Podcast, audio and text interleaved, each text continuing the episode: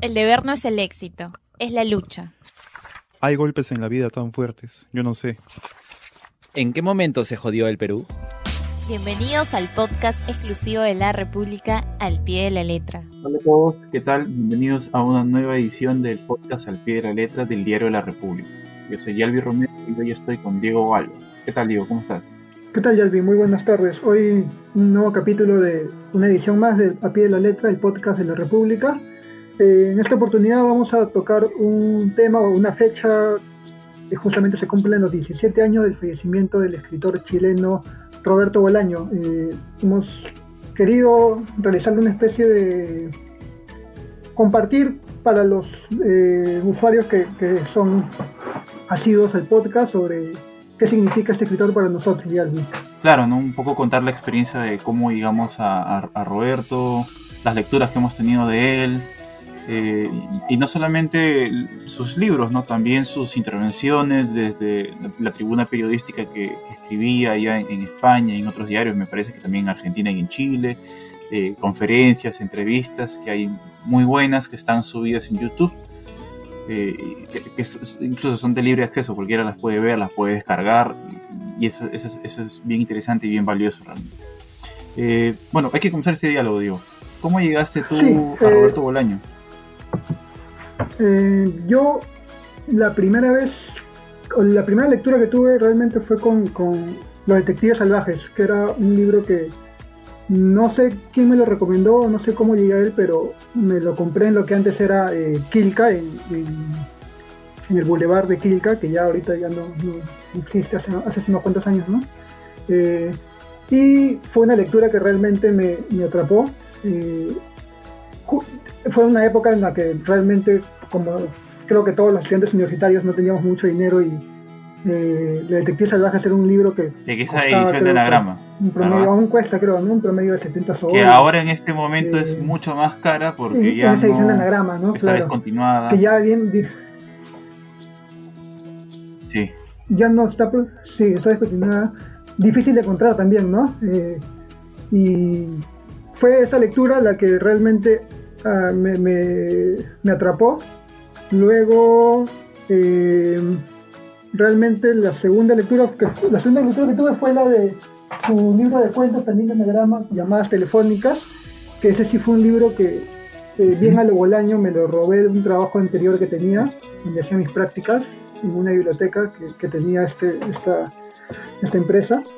Eh, y empecé a leerlo, ¿no? Eh, y ese es otro de los temas con Bolaño, ¿no? Que de hecho los cuentos de Bolaño, y él mismo lo decía, eh, la finalidad de un cuento debería ser una lectura permanente, ¿no? Si un cuento tú lo dejas a la mitad es porque el cuento no te ha cautivado, ¿no? Porque según la propuesta que tiene Bolaño es que un cuento deberías empezarlo y leerlo de un tirón.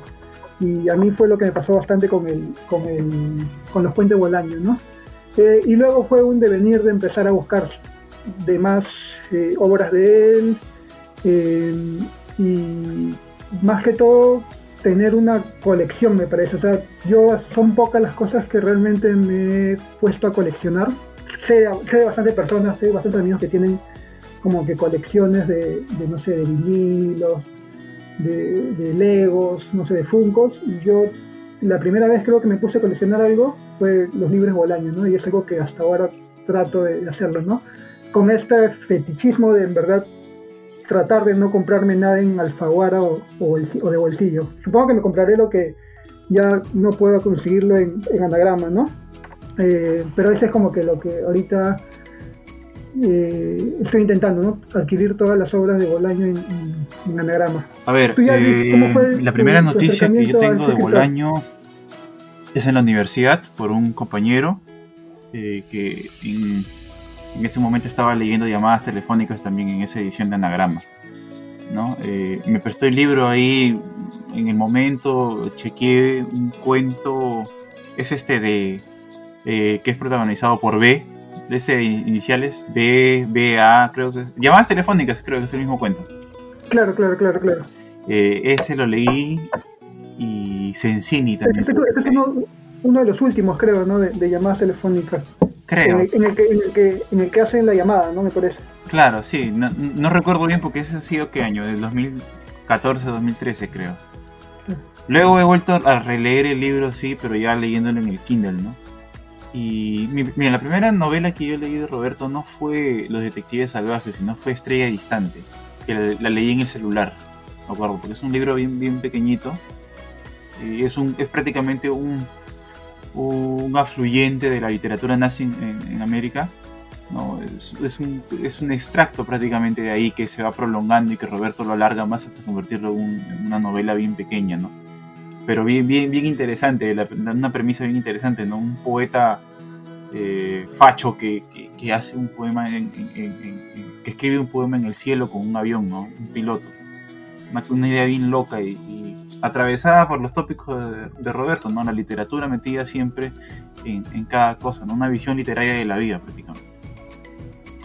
Eh, ¿Qué más? Luego sí ya leí Los Detectives. Algunos dicen que, justamente Estrella Distante es una de sus obras, de sus mejores obras, ¿no? Ya sea por el hecho de que, como tú comentaste, de que nació de un extracto de, de, un capítulo de la literatura nazi, ¿no? Que eso era lo que, bastante lo que hablaba, hacía Roberto y él en varias de sus conferencias lo hablaba, que era como que eh, sacar un tubérculo o, que, que, la historia sea un tubérculo y le nacían raíces. Igual pasó con, me parece, con Amuleto. Amuleto también es una obra que sale de una parte de, los detectives en la que hablan de una de Auxilio la, Auxilio la Cruz, creo que es, que era una, una, se pone la madre de los poetas mexicanos, ¿no? Sí, sí.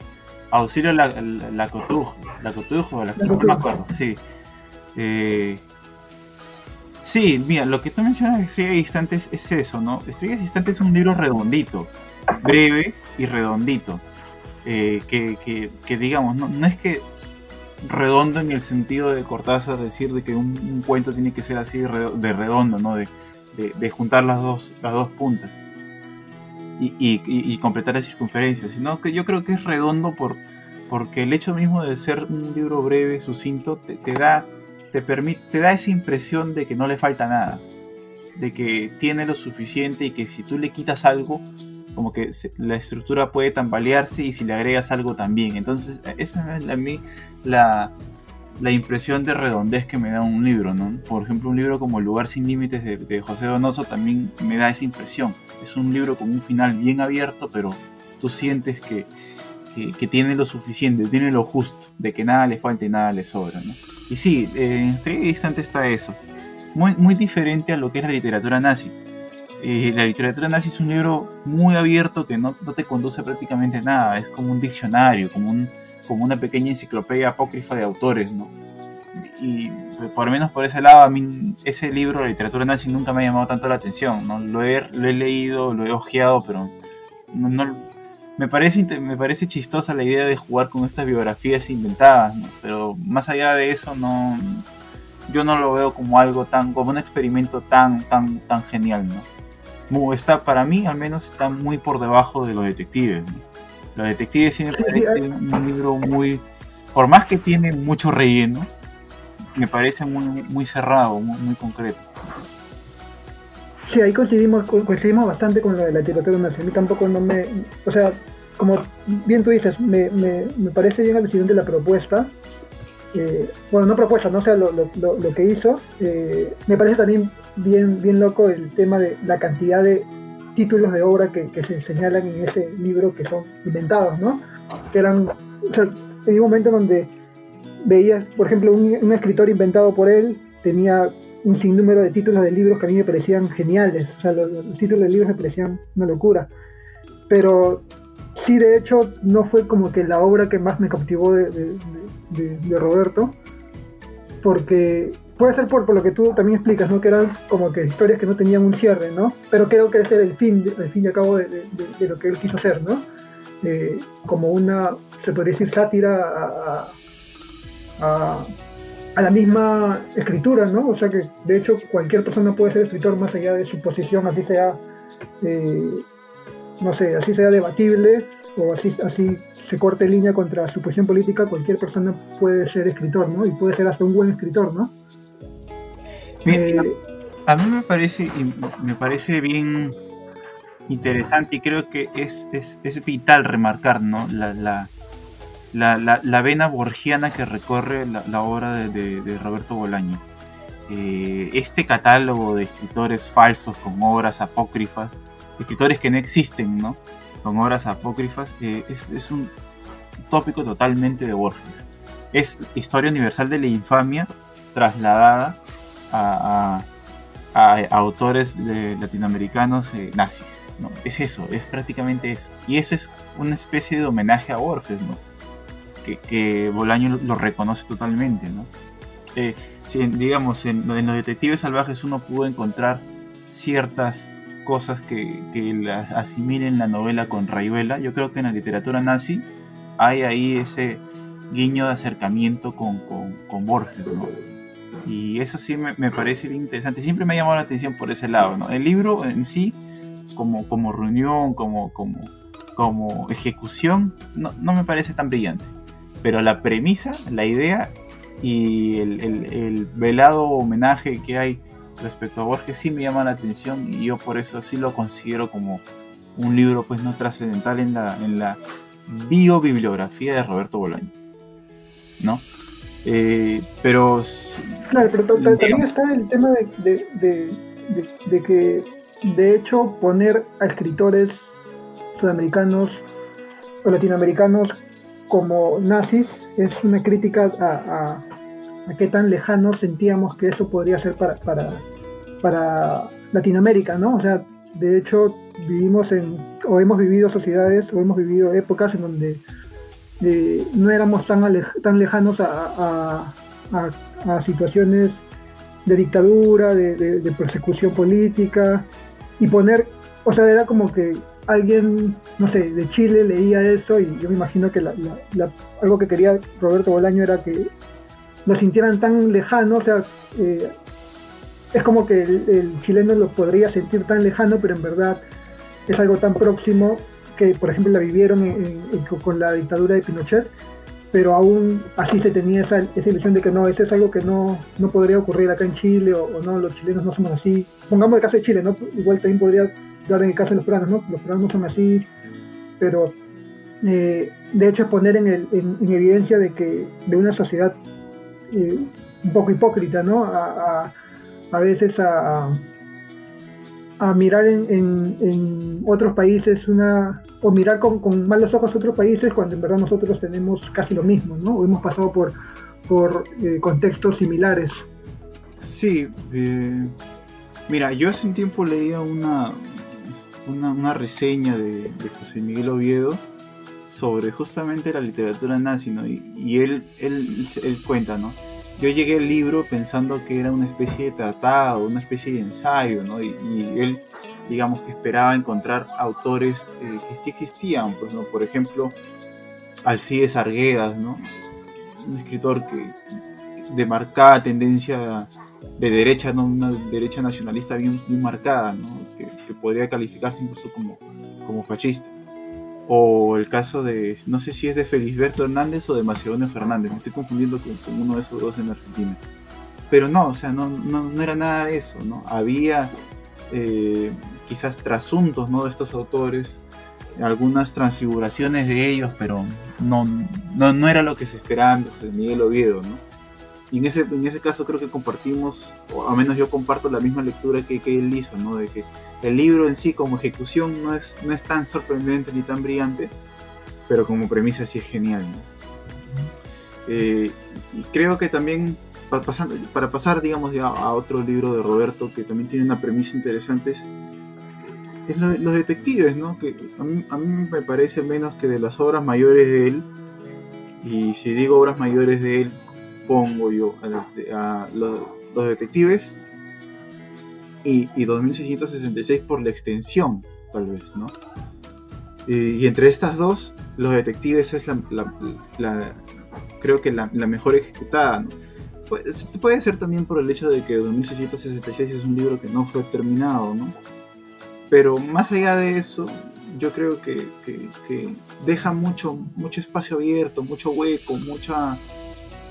La, digamos, la, la planificación del libro te, no es tan, no sé, tan, tan concreta o tan circular como los detectives, ¿no?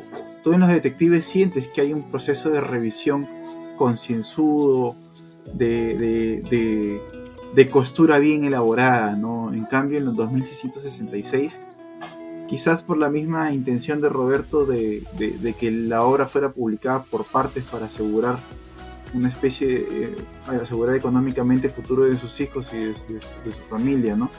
Y tal vez por ahí, por ese lado, ¿no? Sientes que el, entramado de la obra es muy débil por algunas partes, ¿no?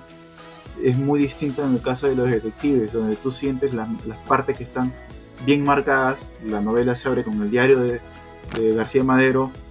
Hay una especie de intermeso descomunal que es prácticamente todo el libro, que son estos 20 años de, búsqueda de esos detectives.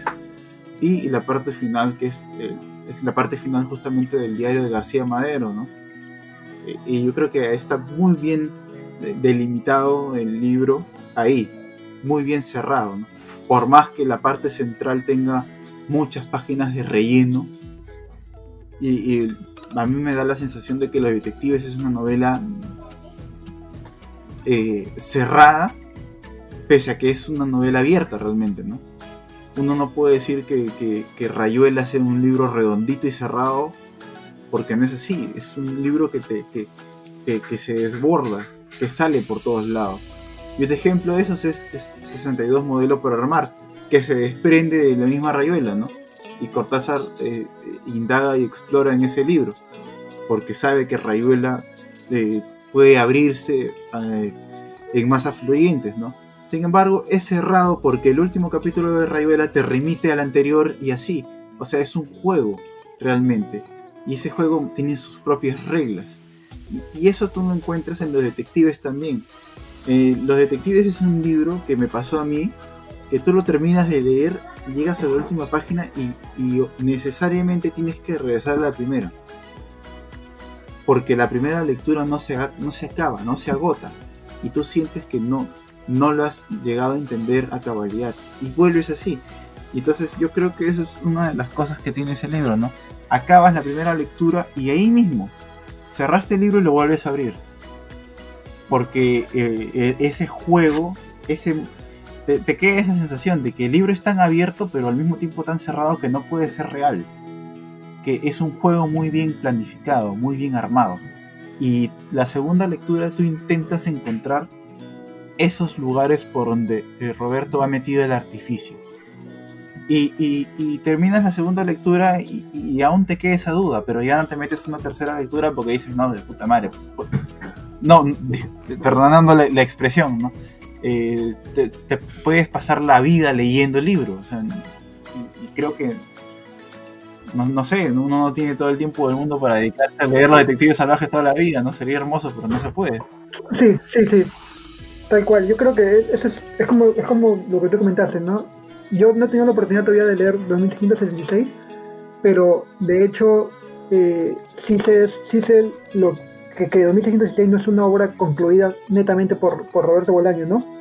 Cosa que sí fue con, con, con, detectives, ¿no? Y se nota justamente lo que tú comentas, ¿no? De, o sea, de hecho la obra camina por distintos, es como que un, sendero donde te puedes meter por distintos huecos y, puedes continuar, ¿no? Eh, que de hecho debe, ser, debe haber sido algo planificado por, por, el mismo Roberto. Eh, prueba de eso es, por ejemplo, la extensión que viene a ser amuleto, ¿no?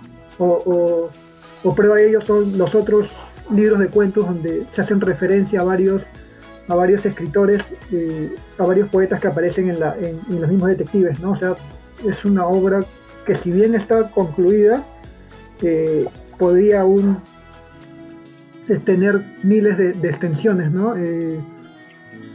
a mí, a mí realmente también he tenido, o sea, he tenido como, como me parece que tú también, una lectura que fue la primera, que es como que la que la, lees de, de porrazo, y otra que que realmente te, cuando la concluyes sabes que hay algo que no has terminado de entender bien, ¿no? Eh, de hecho, la primera lectura es como que eh, donde estás sacando o sea, o bien está, yo, yo lo, que estaba era cautivado por la historia y la necesidad de, continuar con las fechas, eh, con la parte del diario, y la segunda lectura sí es ubicar esos patrones que quería dar a entender eh, Bolaño, ¿no? Eh, no sé, me imagino que también tú has tenido la segunda lectura, Yalvi, ¿no? La, la, segunda lectura para mí es con lápiz al costado, con lápiz y papel en el costado. La primera lectura es una lectura eh, ágil, rápida. Me acuerdo mucho que la, leí cuando, cuando, cuando era, eh, digamos, vivíamos en la antigua normalidad, por así decirlo, y, la leía en el micro, parado o sentado, para irme al trabajo y volver al de trabajo en mi casa. O sea, es una lectura de ese tipo, ¿no? Tú parado en el micro no puedes sacar un lápiz y, hacerte una nota, ¿no?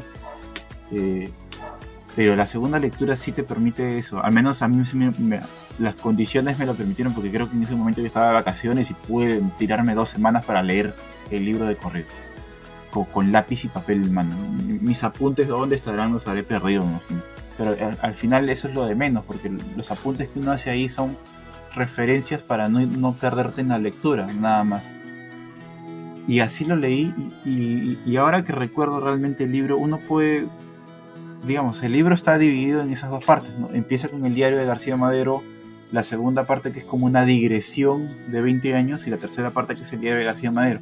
Y uno puede bien coger el libro y empezar a leer solamente esa segunda parte, que es una novela sola de por sí. Una novela que tú la puedes sacar y, se sostiene sola. Porque no es tan necesario, o sea, es necesario, pero no es vital tener la lectura previa del inicio del diario de García Madero. Creo que el inicio del diario de García Madero lo único que te hace es presentarte a, a Arturo Velano y. Todos los poetas, y, claro, a los poetas. Y claro, ¿no? A este, este tema de lo que es el, el, real visceralismo, ¿no? El, visceralismo. sí. Eh, solamente de los. A Velano y Ulises Lima. ¿No? Ulises Lima y Arturo Velano. Y en la segunda parte, toda la, toda la pesquisa de estos tipos eh, a lo largo de 20 años, ¿no? De, en diferentes países y a través de testimonios de personas que los vieron o los que los conocieron y así, o sea, nunca son ellos. Es como si alguien los estuviese buscando a ellos, mientras ellos están buscando algo. E, eso me parece interesante. Es como cuando yo lo leí por primera vez esa, parte, esa segunda parte del libro, me dije, oye, esta vaina para mí es un documental. Un documental de alguien que está siguiendo a Lima y a Velano.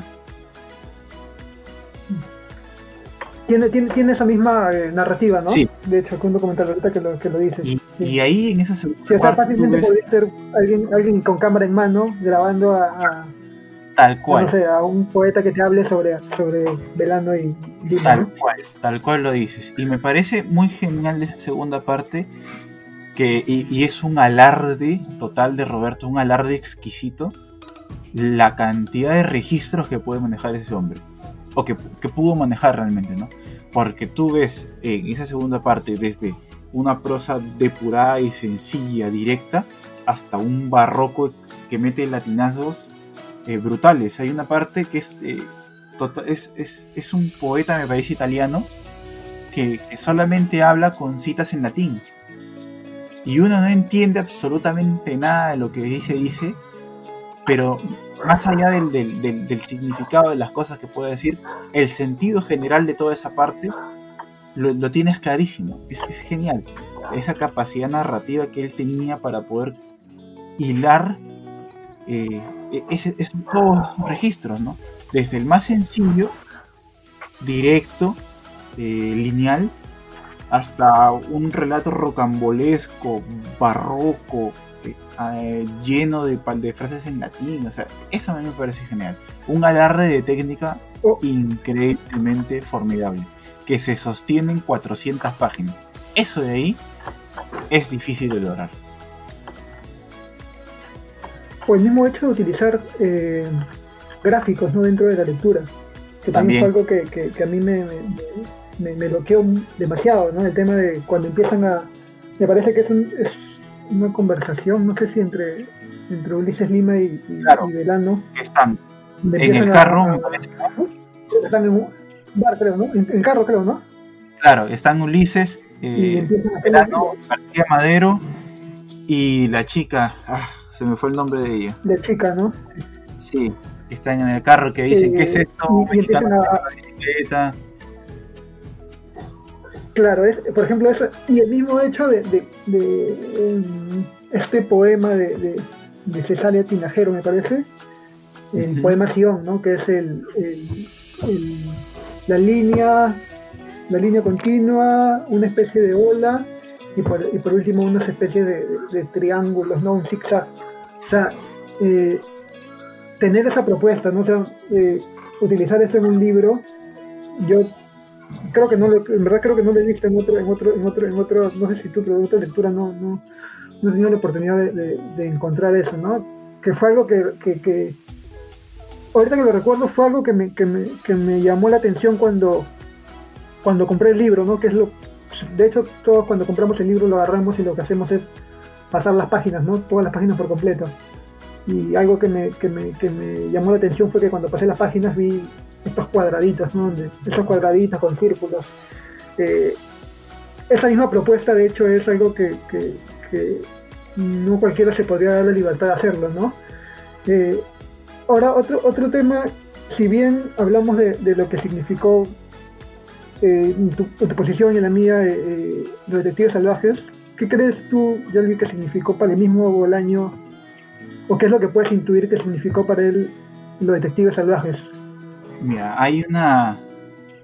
No sé si es una entrevista, es una conferencia o, un testimonio de, al- de alguien que recoge sobre Roberto, pero yo recuerdo haber. O sea, tengo la, la- noción en la mente de, de- que Bolaño se refería a los detectives como una gran carta de amor hacia, hacia Mario Santiago. Mario Santiago, eh, poeta mexicano que, que murió eh, poco antes de que Roberto pu- publicara este. eh, que saliera publicada, mejor dicho, los detectives. Eh, Mario Santiago eh, fue el mejor amigo de Roberto en México. Roberto vivió muchos años en México. Fue su mejor amigo ahí. Y ambos fundan lo que es el, movimiento infra- infrarrealista ya, ¿no? Y, Mario Santiago es un poeta bien singular, eh, que Roberto se refiere a él, decía que, que Mario Santiago parecía bajado de un ovni, eso es lo que dice en una entrevista, ¿no? que no era alguien de este mundo realmente. Un tipo muy excéntrico, muy, muy, particular. Que una- es- y esto es como, como un paréntesis, ¿no? una de las, de las, de las andanzas de, de Mario Santiago lo, lo llevó a, a Israel, a Tel Aviv, donde, donde estuvo preso un, un tiempo. ¿no? Tuvo un, un episodio bien raro, muy poco conocido realmente, donde hay, hay muy pocos detalles sobre eso. Entonces, para Roberto los detectives era eso, sobre todo, ¿no? Una carta de, de- amor hacia Mario Santiago, hacia, hacia lo que fue vivir en, en México de, los de los 70 lo que fue fundar un movimiento infrarrealista y, y ser una especie de, de contra al status quo, al establishment literario de allá, ¿no? con, con una imagen de, de Octavio Paz, que era que el, el gran, el gran patriarca de, la- de las letras mexicanas. ¿no? Entonces, eso era, sobre todo, eso es lo que yo siento que eran los detectives para Roberto, ¿no? porque creo que él mismo lo, lo cuenta en un momento, cuando habla de- de los detectives. Creo que es en una entrevista en la Feria del Libro de Chile, en, el año 99. Sí, en el placer, en el placer, placer de algo, creo que Claro, el placer- placer de la lectura, me parece. Sí, claro. Y creo que era eso, ¿no? Aparte que también es el hecho de, de la, de, de la gran recompensa de haber trabajado en, en su, en su obra por años, desde los, por años realmente, siendo sin, sin ningún tipo de reconocimiento ni nada, y alcanzar, pues, ¿no? Un reconocimiento inmediato, una valoración, lecturas sobre su obra, críticas sobre su obra. Eso de ahí, ¿no? eh, el Rómulo Gallegos, el Herralde de novela, eh, el, el impacto de no solamente en- a nivel regional en, en- Latinoamérica, sino también entrar al mercado estadounidense. ¿no? Eh, eso es lo que le, le permite ¿no? la consagración, el poder dedicarse a, su vida literaria prácticamente, ¿no? De- de poder vivir un poco más cómodo y, dedicarse a crear, a escribir, ¿no? También un poco a contrarreloj por el hecho de la enfermedad hepática que tenía, ¿no? Pero, finalmente pudo.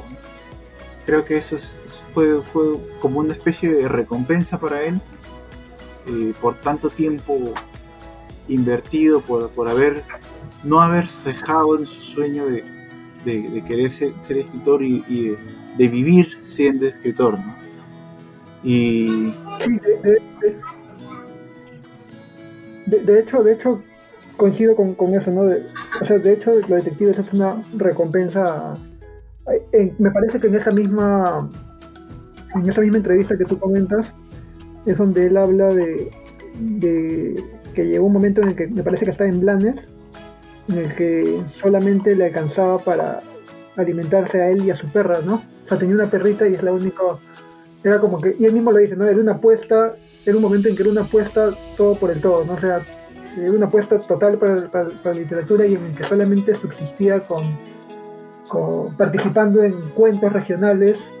De ahí es donde justamente sale esta obra, este cuento Sensini, que, que precisamente le hizo ganar un, premio. Y de hecho es, como lo hablamos un poco antes de, antes de conversar, es como que el nacimiento del boom de, de, Roberto, ¿no? antes, claro, tenía, me parece que antes tenía la, pista de hielo, antes de publicar, que la pista de hielo también es una, obra para mí me parece genial también, y es una novela corta que muy, muy, muy recomendada. Eh, pero de hecho, Los Detectives fue lo que buscaba, no sé si tanto buscaba el tema de, ser tan, de tener tanto reconocimiento, pero de hecho sí buscaba que, un poco lo que comentabas de que conozcan a más que a Roberto, a, Mario Santiago, ¿no? Que él lo dice, es una, es una de las partes más emotivas, me parece, de esa, de esa entrevista y en la que hasta parece que se quiebra cuando habla de, cuando el entrevistador le pregunta que quién es Ulises Lima y él le dice, no, Ulises Lima es Mario Santiago, que era mi mejor amigo, que falleció hace unos, hace un año me parece, de la obra, de, o sea, de, la entrevista, pero pocos meses antes de, publicar, ¿no? y, habla bastante de, de justamente cómo llega este reconocimiento porque llegó, según lo que él contaba, llegó un punto en el que realmente en México, eh, si bien Roberto Bolaño la pasó mal por, por pertenecer a este movimiento infirrealista, donde de hecho estaban en contra o estaban contra todo el status quo, al que le cayó peor este, este baldazo fue a, a María Santiago, ¿no? porque no lo publicaban, no le permitían entrar a este mundo literario que muchas veces está, está bien, eh, bien resguardado por las editoriales, por, por, personas que de alguna forma tienen más acercamiento a las editoriales. Y que eh, María Santiago es un poeta que recién ha podido salir a flote, o sea, recién ha podido ser reconocido como tal, una vez que ha ha fallecido y una vez que se conoció justamente o que se publicó La Detective Salvaje, ¿no? De hecho fue el tema de la, me imagino el tema de la curiosidad, ¿no? De, quién era este escritor de que, que, era protagonista de, esta, de esta obra, ¿no? Eh, también hay otra, me parece que esto, no sé si, creo que esto me parece que es una carta que escribe Roberto Bolaño en el que también habla de todas las desavenencias que tuvo con las editoriales. No, no, no tengo bien claro, pero me parece que comienza como diciendo eh, no me publican en, o, no me publican en anagrama, no me publican en, o cartas, cartas no contestadas de anagrama, cartas no contestadas de, de, Alfaguara. Eh, me parece que es un poema. Es un poema, me parece, ¿no? Claro, sí. Eh, rechazos de Alfaguara, de, de, de, de Mondador. y, y o sea, precisamente era eso, ¿no? Ser un escritor de que poco se conocía, o sea, poco se podía leer porque realmente era eh, no bien visto, a ser alguien que hasta ahorita las editoriales están pugnando por los derechos de sus obras, o bueno, ya Alfaguara ya ganó los derechos de sus obras, ha empezado a, reeditar todas sus ediciones en unas nuevas, eh, unos nuevos libros, ya tanto en los formatos grandes como en formatos de bolsillo. Empezaba a sacar nuevos escritos y, y, viene otro punto que hablamos también al inicio que fue eh, Bolaño y el boom, o, el Bolaño dentro de, este circuito literario, ¿no? Que él representa. O sea, de hecho representa eh, un, no sé, un, no sé si sería bueno decir un producto, pero es un producto literario que tiene todavía para, muchísimos años, ¿no? Y, lo que tú también me comentabas un poco era, por ejemplo, el tema de los diarios, no tenía bien claro eso, pero si hay diarios de Bolaño, de hecho que en algún momento eso va a publicarse y, va a ser... O sea, ¿quién no va a querer tener, no sé, los, diarios de Bolaño, no? Claro. O sea, siempre, siempre que un, un escritor, que un autor fallece, está el, la gran pregunta, ¿no? Que se hacen sobre todo primero agentes literarios o editores, ¿no? Eh, hay textos inéditos y si hay, ¿qué contienen esos textos? ¿Qué hay? Cuentos, novelas, cartas, algo, ¿no? Algo debe haber. Entonces, en el caso de Roberto hay todo un archivo que evidentemente se hereda, lo hereda la viuda, Carolina López, y lo, pasa a administrar ella como, como, como heredera. Y el tema con Anagrama es que, bueno, según, hay un artículo de ella que sale publicado en El País, en donde es una especie de respuesta a, a Echevarría, me parece, creo que es.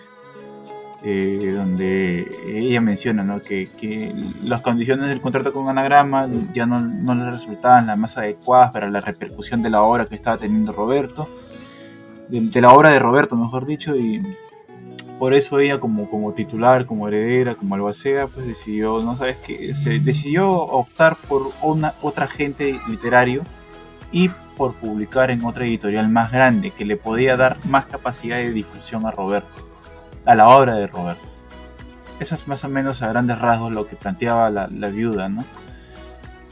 Y cuando se, se, muda de editorial, eh, obviamente ya hay una obra publicada de Roberto no, hay una obra publicada hasta el momento que él fallece y una obra publicada posteriormente. ¿no? Los libros posteriores que salieron con anagramas son 2666, El Tercer Reich, eh, Los Insabores del Verdadero Policía, y, en fin, ¿no? Un par más.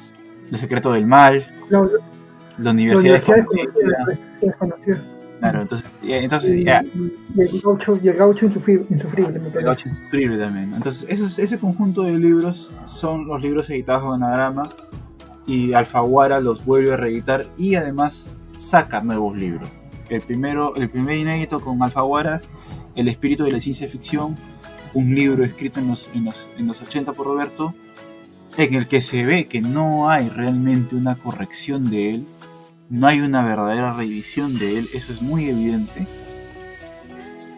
Y luego está Sepulcros de Vaqueros, que es un conjunto de, tres relatos, eh, no son cuentos, no son relatos un poco más largos, eh, en donde sobre todo ahí se puede ver la, prehistoria de los grandes personajes de la obra de Roberto, ¿no? Velano, eh, Mario Santiago, y también la manera de abordar los temas clásicos de, su, narrativa, ¿no? Eh, poetas, eh, situaciones límites, ¿no? vidas trágicas, eh, vidas de poeta, ¿no? Lo que él, llama y lo que él le gustaba, ¿no?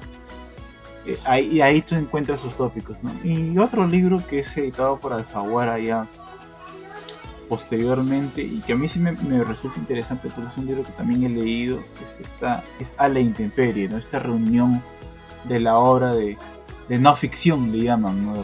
no ficción, que para mí es un subtítulo que está muy, mal utilizado, no ficción. Pero eh, eh, o sea, lo que vamos es que es una reunión de, textos que, que no son ficción, no son novelas, no son relatos ni nada, son textos que son reseñas de libros, ensayos, conferencias, eh, columnas de opinión de diarios publicadas, ¿no? textos de ese tipo. Y ahí sí me, parece interesante ver cuál es la, la, lectura que él da a ciertos libros, ¿no? Y sus opiniones que siempre son tajantes, que siempre son categóricas, que no admiten medias tintas ni nada, ¿no? Para Roberto, si tal escritor era malo, él te lo decía con todas las letras. Y no, para él, por ejemplo, era inaceptable. No, no, no, no, no hacía no, no se hacía para nada, o sea, de hecho hay, eh, en estos mismos, eh, ¿cómo se llama? En, esta misma, en estas mismas entrevistas que le hicieron en la Feria del Libro, eh, se nota que, que, era como que no tan bien visto en Chile por ese tipo de comentarios, ¿no? O sea, él podría, podría decirte que tal escritor no le, no le parecía tal, no le, no le gustaba y se lo fundamentaba y ahí quedaba, o sea, no, no, no se iba con medias tintas, ¿no?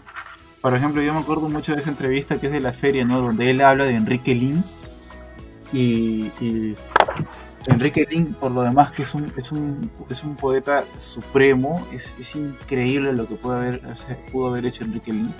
Que todo el, eh, todo el mundo debería leer a Enrique Lin, y eso es algo que también lo dice Roberto allá.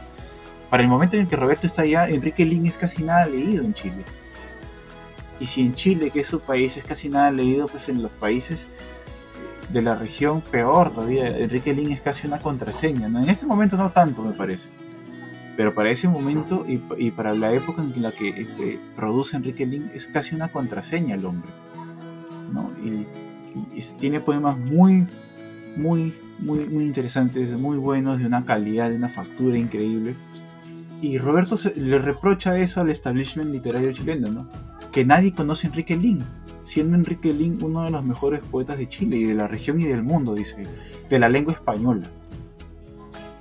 Y, y esas cosas son las cosas que, que- que- con las que Roberto sacaba roncha, pues, realmente, ¿no? Sacaba roncha, Y, y- y- y por va ejemplo, contra Isma, contra Isabel Allende, me parece que también sí, le da. O sea, mientras que por un lado pone Enrique Lin, creo que a Isabel Allende le da también con, con Pablo. que le llama una imitación de García Márquez mala, pues, ¿no? O sea, Sí, sí, claro. Otra cosa Pero, hace que también es, es su defensa de Pedro Lemebel, que por otro lado es un gran, gran cronista, gran, gran escritor y gran poeta, Pedro Lemebel.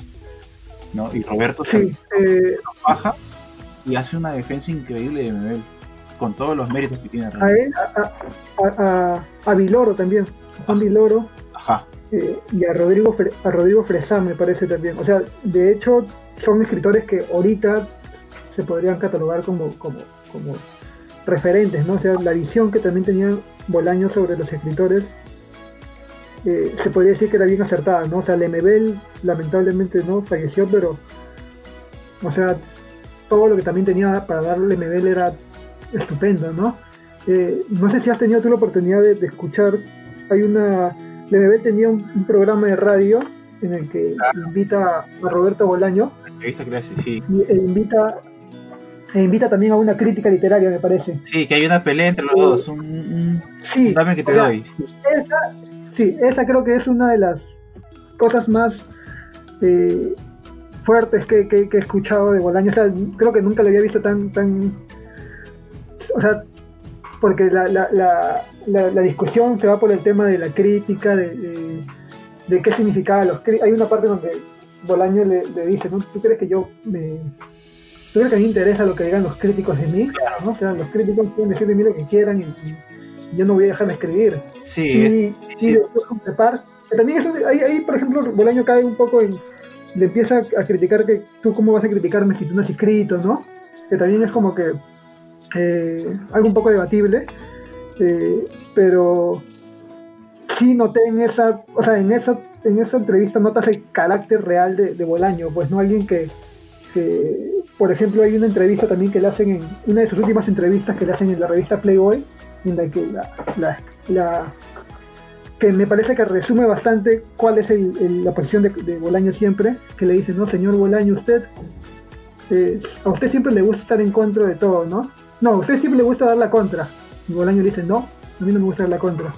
O sea, ya solamente, Claro. solamente esas dos preguntas, o sea, esa pregunta y respuesta fue eh, cómo es realmente Bolaño, ¿no? Eh, y, y explayan un poco más en justamente este carácter que tenía Bolaño de intentar dar la contra para saber hasta dónde podía llegar su, se podría decir, contrincante de, de debate, ¿no?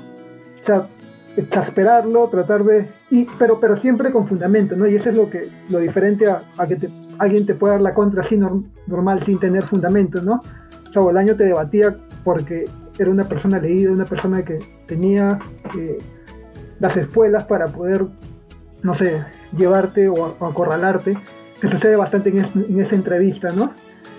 Eh, y en esa entrevista también hay una parte justamente donde Lemebel le pregunta a Bolaño eh, si la buena literatura es, es, es publicable. Y Bolaño dice, claro, toda la buena literatura es publicable. Y Lemebel hace la crítica de, entonces, ¿por qué a mí no me publican, no? O sea, Lemebel si no hubiera sido realmente por Bolaño también, o sea, de hecho tenía todas las, las la, la, los galardones necesarios de Lemebel, pero si no hubiera sido por este espaldazo que le dio Bolaño, eh, hubiera sido un poco más difícil, ¿no? Sí. De, de, de realmente nos quedó corto bastantes cosas. Eh, hay un hay un documental que pueden, hay un documental recién estrenado en, sobre Lemebel que está en una página, me parece, de Chile que se llama eh, no, no recuerdo, ahorita un toque, pero ya se ha publicado un, documental de MD que también es una, delicia y parece que pronto se va a estrenar también una, película de, Tengo Miedo Torero, que es una de las mejores obras, de, o bueno, la mejor, para mí la mejor obra de, de ¿no? Mira, ahora que me haces recordar de esa entrevista, eh, esa, esa, invitación en la radio del MBL con Bolaño, yo me acuerdo mucho el, tono eh, o sea, lo que Roberto hace ahí es exasperar a la crítica. o sea, lo que él se está divirtiendo ahí, llevándola, le, está molestando prácticamente. Todo lo que sabe que a ella le va a molestar lo está diciendo. Y eso le divierte a él. Porque o sea, es, muy perspicaz, muy listo ese tipo para hacer ese tipo de cosas. Y sabía que la, crítica iba a pisar el palito. Sí, sí, sí. O sea, de hecho, de hecho todo el tenor de esa discusión te, te siente bien bien, o sea, yo, yo, yo notaba el Bolaño como que, no sé, jaraneándose, ¿no? O sea, de hecho era como que estaba haciendo lo que él le divertía un poco, que era, como tú dices, exasperar a alguien y, intentar que, tropiece un poco y que de alguna forma estaba haciendo algo transmitido que iba a quedar de acá. Hay, hay una parte en la que, en la que eh, Bolaño le dice a la, crítica, eh, no todos tienen la oportunidad de, leer, no me acuerdo qué escritor, en, su país natal, o sea, con su lengua natal, porque empiezan a hablar sobre eh, el tema de las lenguas, ¿no? Si uno, uno escribe para su país o escribe en lengua, o escribe en su lengua, ¿no? Eh, y la crítica le dice, sí, yo he podido leer a, a ese escritor en su país con su idioma. Luego año se queda, o sea, la impresión que te da al escucharle es como que se queda wow, ¿no? me dice, ah, pero tú no has podido escuchar a, no has podido leer a otro escritor en otro idioma en su país. Y él dice, no, sí, sí, tuve también la oportunidad de leerlo. Y, y ahí Bolaño es como que se quedó un poquito en shock no, pero bueno, tú has tenido la suerte, el privilegio de, ser, de, tener eso, pero cualquier persona no puede claro. darse esos lujos, ¿no? Claro. Eh, es, eso, de hecho es una figura eh, controversial. Eh, pero, pero, pero controversial con, con, el sentido bueno, ¿no? Porque eh, todo lo que dijo, lo decía, para mí lo decía bajo sus fundamentos y bien fundamentado para él, ¿no?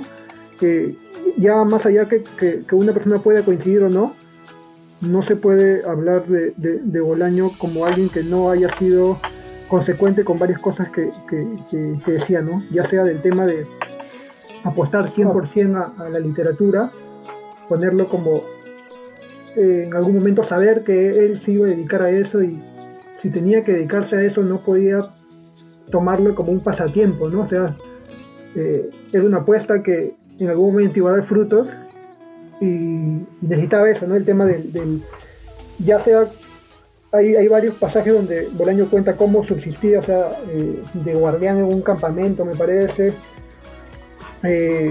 como, como, comenté hace un rato, mandando sus cuentos a, concursos regionales, pero era la apuesta de ser un escritor o, triunfar en, la literatura, pero teniendo en cuenta lo que él siempre decía, que era que hay que ser conscientes que, que, va a ser muy difícil que un escritor llegue a la posteridad, ¿no? o quede en historia, ¿no? Él mismo decía que el mismo Cervantes iba a llegar a un momento en el que no iba a ser recordado, y cómo escritores pueden anhelar esa, esa posteridad, ¿no? Posteridad perpetua, cuando ni el mismo Cervantes en algún momento iba a, o puede obtenerla, ¿no?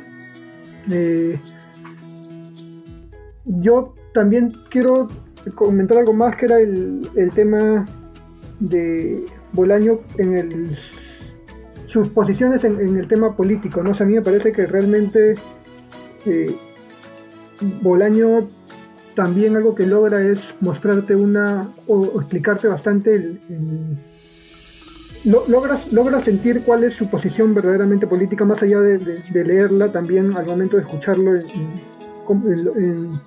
en, las entrevistas que dio todo. Y, realmente se siente bastante en su escritura, pero también eh, algo que yo sí le, doy bastante o, me gusta bastante de él es que logra ponerse en la posición de, de, la, o sea, logra relatarte desde la posición de, un personaje que quizá no tiene su posición política, pero sabe relatártela bien. Por ejemplo, hay un libro que no, creo, que, creo que Nocturno de Chile se llama, en el que, sí, Nocturno de Chile, en el que hace, en el que se pone, o en, en, que escribe, en, que, en que escribe a primera persona sobre un, me parece que era un cura, un cura de derecha, pero de derecha extrema, y o sea, tú toda la novela sientes que en verdad estás escuchando a un, o estás sintiendo a un, a un, al personaje desde su posición política y, alguien que es que defiende su, posición política, ¿no? Más allá de, la posición política que pueda tener el escritor, ¿no? Que esto a veces yo no lo siento mucho en otros, en otros escritores que se siente que de alguna forma sí ponen eh, mezclan un poco el tema de, cuál es su posición política o, por dónde va su, su, lo que defienden, ¿no? Me parece que, que Bolaño sabe bien definir eso, esos dos aspectos. O sea, te puede escribir, como digo, desde un cura derechista de extrema derecha que, que le dictaba clases, me parece, a Pinochet, hasta, no sé, hasta alguien como el mismo Velano, que era, o el mismo Ulises Lima, que, que, iba a la guerra a defender otros países, ¿no? Eh, eso me parece bien resaltante en la obra de Bolaño. ¿Cómo maneja ese tipo de contrastes, no? Mira, sí, estamos de hecho, vamos a llegar a una hora y aún hemos, siento que hemos tocado prácticamente un, un, poquito de todo lo que se podía tocar respecto a Roberto, ¿verdad? O sea, ahora que me doy cuenta, estamos 52 minutos y, y hemos hablado casi nada de, lo que implicaría, ¿no? Pero bueno, o sea, de todas maneras, no, no, no, nos podemos extender ya más porque se supone que teníamos que hablar 20, 20, 25 minutos y nos hemos pasado.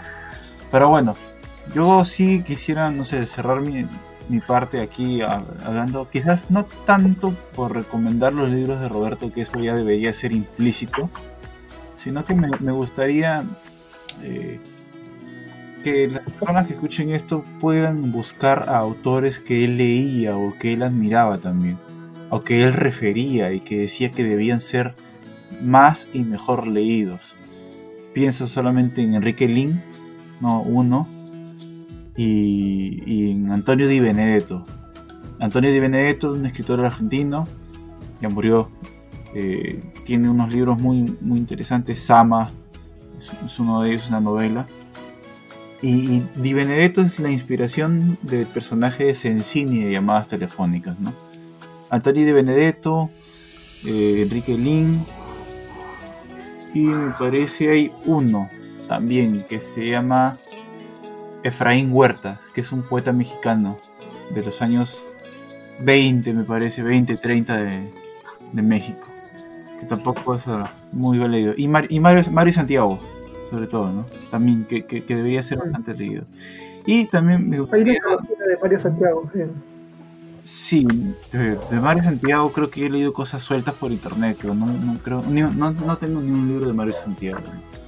Hay, hay, una antología en el Fondo de Cultura Económica. ¿eh? claro, sí, sí. Y nada, y otra otra cosa que quisiera, quisiera recomendar es si tuviese que elegir un libro de Roberto que no sea de, ni 2666 y los detectives eh, elegiría la Universidad Desconocida. Eh, pura poesía de Roberto. O poesía reunida de Roberto, que es este que sacó Alfaguara también, ¿no? Creo que es, es, muy, muy, muy interesante, muy genial. No todas, obviamente, ¿no? Pero hay cosas bien interesantes. De, alguien, que se consideraba más poeta que escritor, ¿no? o sea, poeta. Roberto decía que él se considera poeta así no, así no, no, haya tenido una gran extensa obra de, poesía, ¿no? Como Borges, ¿no? Borges realmente era, muy conocido como cuentista, pero él siempre se identificaba como un poeta.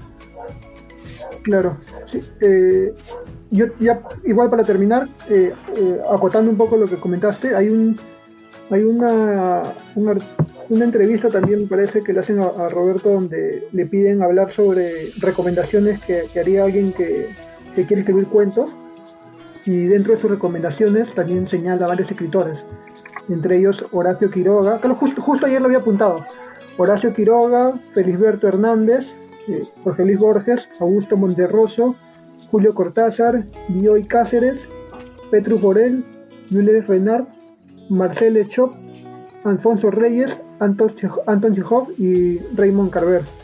Eh, y en el y un poco recalco lo que tú dices, eh, de hecho tienen que leer el, si no han leído todavía el, cuento Sensini, que es uno de los, creo que uno de los mejores cuentos también que tiene Bolaño, y dentro de su novela para salir también de, de, de, salvajes, eh, La pista de hielo. La pista de hielo y, y les recomiendo leerlo. Sensini es un cuento que fácilmente lo pueden encontrar en internet y que tiene una mística que ya la van a, la van a saber ubicar cuando termine el cuento, porque es como que hay un cierre perfecto en esa obra porque hay algo dentro de la obra que se vuelve real, ¿no? Eh, y, la pista de hielo que, te mete un poco más en el universo de Bolaño, hay varios, eh, hay varios personajes dentro de la pista de hielo que luego van a encontrarlos en, el Tercer Reich. Eh, y eso, ¿no? Lean a Bolaño, escuchen también a Bolaño, porque varias de las cosas que, pueden escuchar sobre Bolaño les va a servir bastante, ya sea por las referencias que hace, por los escritores que comenta y por las, las recomendaciones que da. y bueno, con eso ya creo que terminamos por este programa. Ya el día ha sido un. Brasil, como, como tú dices, nos ha quedado un poco corto. Eso que hemos nos hemos tomado casi una hora, pero creo que, ha sido, ha sido, vale la pena hablar tanto de un escritor que realmente eh, tiene todavía para, para el rato, ¿no? Y valdría la pena tal vez incluso programar para más adelante otro capítulo dedicado a Roberto, pero digamos quizás algo más más más más este más delimitado, no solamente basarnos por ejemplo en dos o tres libros y y, comentar un poco sobre ellos. Tal vez un poco, tal vez es el interés más particular de, algunas personas que nos escuchen, ¿no? Pero en, fin, o sea, por sí Roberto Bolaño me parece a mí inagotable. Y, creo incluso que si hiciésemos un programa solamente dedicado a uno de sus libros, el más breve, no terminaríamos de, hablar sobre él, ¿no? y sí, lo bueno. pendiente, entonces, una, pendiente un programa específico sobre o quizás sobre algunos cuentos, para, porque de hecho los cuentos también tienen bastante que desmenuzar, ¿no? Así sobre algunos cuentos y un libro concreto. Claro. No, será cosa de planificar más adelante. Pero ya de por sí nos hemos extendido, hemos duplicado el tiempo que debíamos haber utilizado, pero en fin. Eh, nada, gracias a todos por haber escuchado el podcast y, estaremos eh, mandando más capítulos en lo sucesivo, ¿no? Hablando sobre otros temas todavía grabando cada uno de nuestras casas, por, más que se haya levantado la cuarentena y todas esas cosas, pero por motivo de seguridad. Y nada, lávense las manos, usen mascarillas, distanciamiento social obligatorio para todos. Nada, gracias, hasta luego. Hasta luego también. La República presentó el podcast al pie de la letra. Síguenos en nuestras plataformas para disfrutar de más contenido.